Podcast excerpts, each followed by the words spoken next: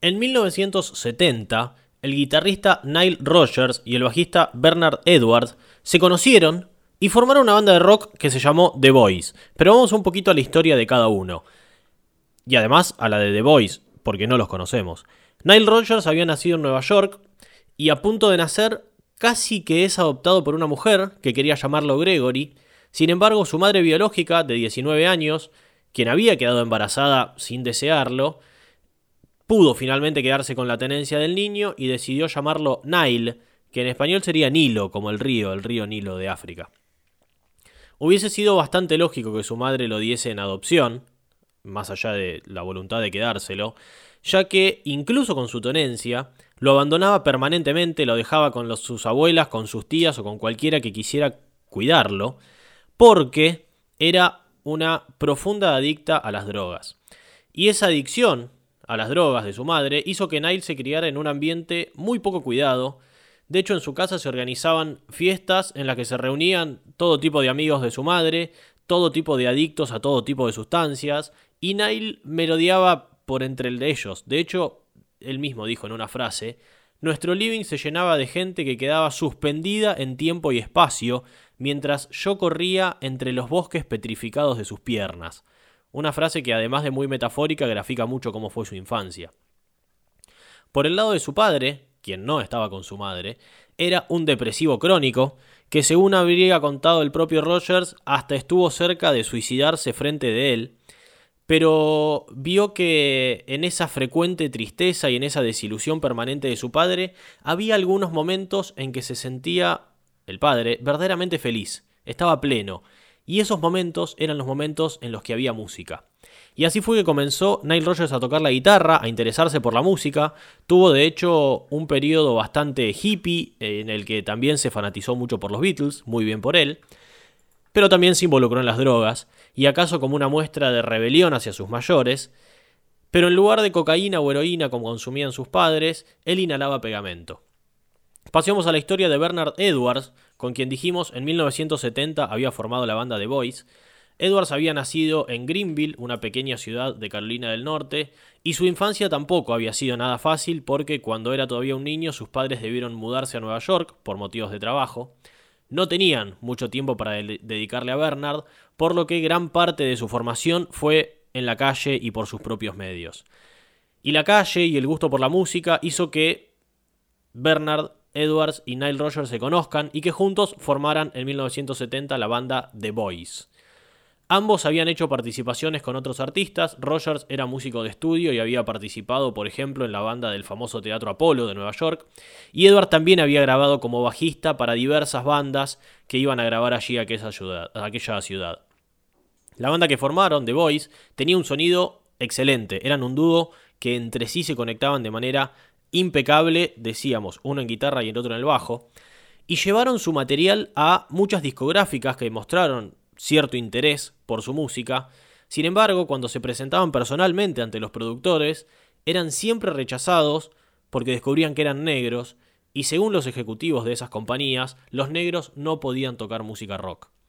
Pero no bajaron los brazos y en 1972 conocieron al baterista Tony Thompson, junto a quien formaron un grupo llamado Big Apple Band, la banda de la Gran Manzana en referencia por supuesto a la ciudad de Nueva York donde vivían, y en 1976 ellos tres sumaron a la vocalista Norma Jean Wright y le cambiaron el nombre de la banda y pasaron a llamarse Chic. A fines de 1977, Chic sacó su primer disco, llamado como la banda, Chic, que tuvo un enorme éxito y fundamentalmente con dos singles, Dance Dance Dance y Everybody Dance, y como su nombre lo dice, comenzaron a orientar ese rock funk que venían haciendo hacia música más bailable, hacia la música disco, un género que por esos años se estaba formando. La música disco se forma ah, ahí, ah, en la segunda mitad de la década del 70, con el rhythm and blues como su gran eh, referencia, pero también con elementos de soul, de funk y por supuesto algo de pop y que encontraba su interés en rítmicas que se orientaban puntualmente para ser bailadas. Y todo indicaba que 1978 sería un año espectacular para Chic, porque se habían consolidado con ese primer disco como una de las bandas determinantes de la música disco, con un sonido propio que incluía, además de lo divertidas que eran sus canciones para bailarse, una calidad musical dada por Nile Rogers en la guitarra y con unos riffs muy pegadizos, y con Bernard Edwards en el bajo, con unas líneas de bajo que de esas que te retumban en el pecho y que te hacen bailar y que te hacen mover cualquier parte del cuerpo. Pero para arrancar ese 1978 a lo grande, tenían que cerrar 1977 de una manera también espectacular, y no sería poco porque habían sido invitados, para cerrar ese 1977, a la fiesta de fin de año del Studio 54. Studio 54 era el templo de la música disco de Nueva York en esos años. Tanto la gente que iba como la música que se pasaba era lo más. En aquel momento Studio 54 era la meca de la música disco. Pero no es que ellos habían sido invitados a Studio 54 porque sí. No se podía entrar a Estudio 54 sin una invitación. Ellos sí tenían una invitación. Y la invitación se la había hecho la modelo, actriz, productora y ya lanzada como cantante y quien era el número principal de esa Nochevieja de 1977 que era Grace Jones. Y una invitación de ese tipo, de una figura de esa talla, de Grace Jones, podía implicar el salto que necesitaban en su carrera, la colaboración para alguna canción o disco de ella, o que se les presentase algún tipo de oportunidad conociendo a alguien allí en esa fiesta donde iban a estar todas las grandes figuras de la música de aquel entonces. Nile Rogers y Bernard Edwards se pusieron de punta en blanco, sus mejores trajes, se vistieron de gala, unos zapatos espectaculares, mucho abrigo porque había nevado en Nueva York el 31 de diciembre y apenas pasaron las 12 de la noche del 31 de diciembre de 1977 arrancaron para Estudio 54. Se presentaron en la puerta del boliche y le dijeron al portero, al, hombre de seguridad, a quien tenía la lista de invitados, somos Nile y Bernard, somos miembros de la banda Chic y a nosotros nos invitó Grace Jones. ¿Cómo es su nombre? Eh, Nile y Bernard. El hombre los buscó en la lista y no estaban en la lista. Y luego de una breve discusión, fueron rebotados, no pudieron entrar. Si no estabas en la lista, no entrabas a Estudio 54. Y Grace Jones se había olvidado de ponerlos en la lista. Eh, algo también curioso y paradójico, ¿no? Porque muy probablemente durante esa noche iban a sonar sus canciones en el boliche, pero ellos no podían estar ahí. Y toda esa expectativa de pasar una gran noche, de conocer a celebridades de la música, de alguna oportunidad laboral, como dijimos, y todas esas ilusiones, se fueron al tacho cuando el hombre les dijo, ustedes no están en la lista. Así que debieron buscar un plan B. Y Nile vivía a una cuadra del boliche, así que se dieron media vuelta, pasaron por un local de venta de bebidas, se compraron unas botellas de champagne y se fueron al departamento. De el la posible mejor noche de su vida, terminaron solos en un departamento. Los trajes de gala que se habían puesto ya no tenían mucho sentido. Los zapatos estaban todos embarrados porque había nevado y ese barro en el centro de esa nieve en el centro de Nueva York se hizo barro. Eh, así que fue un año nuevo muy triste. Así que enchufó uno su guitarra, el otro enchufó su bajo, enchufaron sus amplificadores y se pusieron a tocar. La música para ellos no era únicamente un medio de vida, sino que era su pasión, era su diversión, era su vía de escape, era su cable a tierra, y hacer música los hacía olvidar un poco de la depresión que tenían por esa noche que parecía un fracaso. Y comenzaron a improvisar, y algo que les encantaba y les salía muy bien la improvisación, y además sus composiciones en general partían desde la improvisación hasta que le iban dando forma para formar una canción.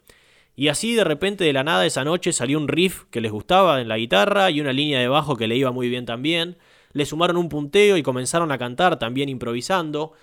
Y Nile Rogers empezó a cantar una letra que mostraba lo que les pasaba esa noche. Era un enojo que tenían por haber sido rebotados en Studio 54, por lo que constantemente repetía la frase fuck off. O traducido algo así como que se vayan a la mierda, en referencia a el, el rechazo en Studio 54. Todavía no había insultos en las canciones en aquel entonces, algo que empezó a darse mucho más eh, algunos años después cuando comenzó el hip hop a tomar eh, parte de la escena de la música en los Estados Unidos. Así que no estaba bien poner el término fuck off. Y además Edwards era bastante católico, por lo que tuvieron que cambiar la letra de la canción, y ahí es que fueron buscando y buscando y buscando, y en lugar de fuck off, le cambiaron el estribillo a la canción y le pusieron freak out, y titularon la canción como Le Freak, y se convirtió en el primer single de su segundo disco de la banda, Se Chic, publicado en 1978. Esta canción fue un éxito mundial, vendió más de 7 millones de copias en todo el mundo y fue el single más vendido de la historia de Atlantic Records. Hemos hablado ya alguna vez de Atlantic Records como una de las compañías discográficas de música negra más importante acaso de la historia de los Estados Unidos. Chic grabó algunos discos más, finalmente se separaron en 1983. Roger y Edward se convirtieron en productores musicales, trabajando tanto como un dúo como cada uno por separado. Produjeron canciones y discos de Diana Ross, Let's Dance de David Bowie, un disco de Inexcess, Like a Virgin de Madonna, discos de Duran Duran, Mick Jagger, Joe Cooker, incluso terminaron trabajando con Grace Jones, con quien luego de aquella noche formaron una gran relación. Y lo último que hizo Nile Roger fue eh, un disco de Daft Punk, Random Access Memories, entre tantas otras cosas que hicieron dentro del mundo de la música. A principios de los años 90 se volvieron a juntar para componer juntos nuevamente, sacaron un disco en 1992, como Chic, pero en 1996 fueron a hacer un show en Japón, Edward tuvo un ataque de neumonía y terminó muriendo en el hotel en aquel año. Chic siguió tocando con distintos músicos y hasta la actualidad lo sigue haciendo. Y aquella canción, compuesta para mandar a la mierda de Estudio 54, que de hecho lo menciona, dice Just come on town to 54, find a spot on the floor. Quiere decir, eh, venga al 54 y encuentre un lugar en la pista de baile. Y esa canción se convirtió en un ícono de la música disco y en un tema infaltable en aquel boliche que no les permitió la entrada, pero que los inspiró a hacer una canción con la que es inevitable mover alguna parte del cuerpo.